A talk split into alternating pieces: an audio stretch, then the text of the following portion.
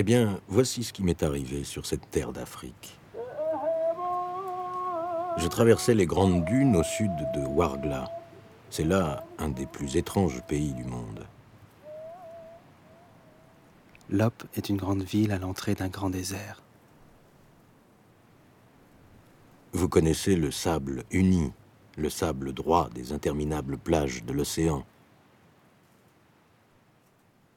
Eh bien, figurez-vous l'océan lui-même devenu sable au milieu d'un ouragan. Imaginez une tempête silencieuse de vagues immobiles en poussière jaune.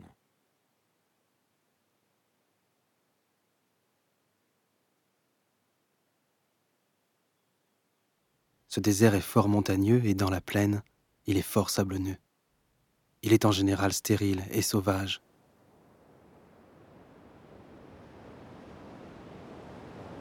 Elles sont hautes comme des montagnes, ces vagues inégales, différentes.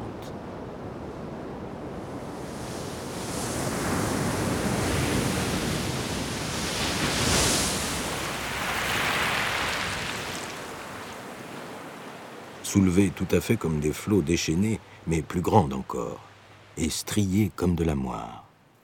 Les voyageurs rencontrent quelquefois dans ce désert des eaux amères. Sur cette mer furieuse, muette et sans mouvement, le dévorant soleil du sud verse sa flamme implacable et directe. Il faut gravir ces lames de cendres d'or, redescendre gravir encore, gravir sans cesse, sans repos et sans ombre.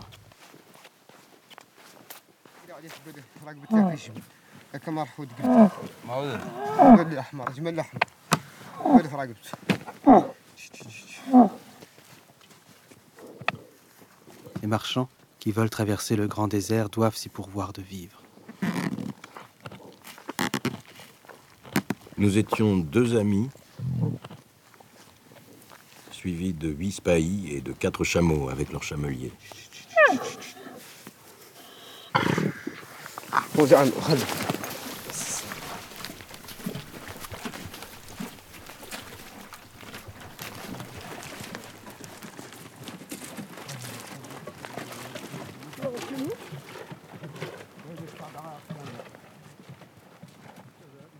Nous ne parlions plus, accablés de chaleur, de fatigue, et desséchés de soif, comme ce désert ardent. Soudain, un de nos hommes poussa une sorte de cri. Tous s'arrêtèrent, et nous demeurâmes immobiles, surpris par un inexplicable phénomène connu des voyageurs en ces contrées perdues. Quelque part, près de nous, dans une direction indéterminée, un tambour battait, le mystérieux tambour des dunes.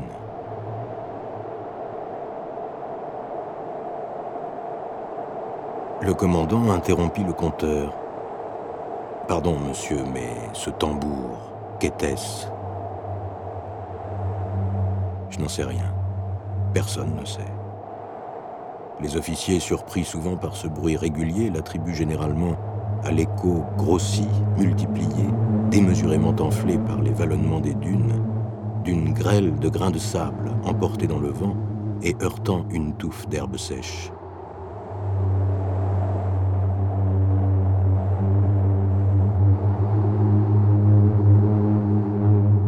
Car on a toujours remarqué que le phénomène se produit dans le voisinage de petites plantes brûlées par le soleil et dures comme du parchemin.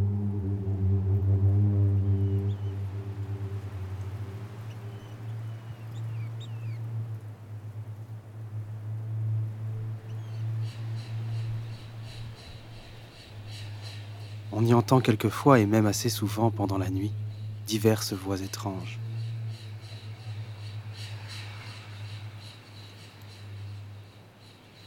Les voyageurs alors doivent bien se donner de garde de se séparer les uns des autres ou de rester derrière. Autrement, ils pourraient aisément s'égarer et perdre les autres de vue à cause des montagnes et des collines, car on entend là des voix de démons qui appellent dans ces solitudes les personnes par leur propre nom, contrefaisant la voix de ceux qu'ils savent être de la troupe, pour détourner du droit chemin et conduire les gens dans le précipice.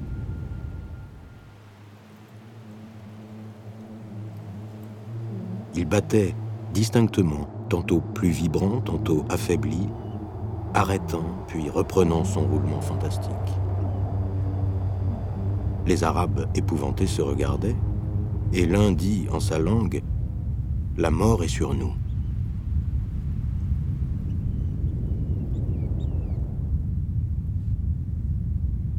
Et voilà que tout à coup, mon compagnon, mon ami, presque mon frère, tomba de cheval, la tête en avant, foudroyé par une insolation.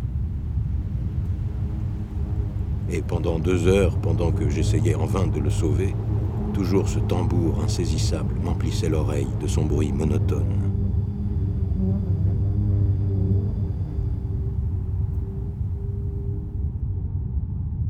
intermittent et incompréhensible. Et je sentais se glisser dans mes os la peur, la vraie peur.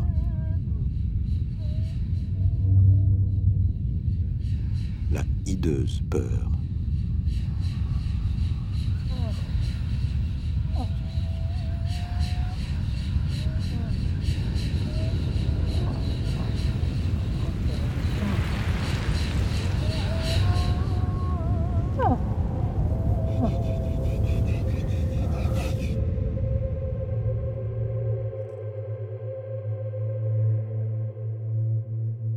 Ce jour-là, je compris ce que c'était que d'avoir peur.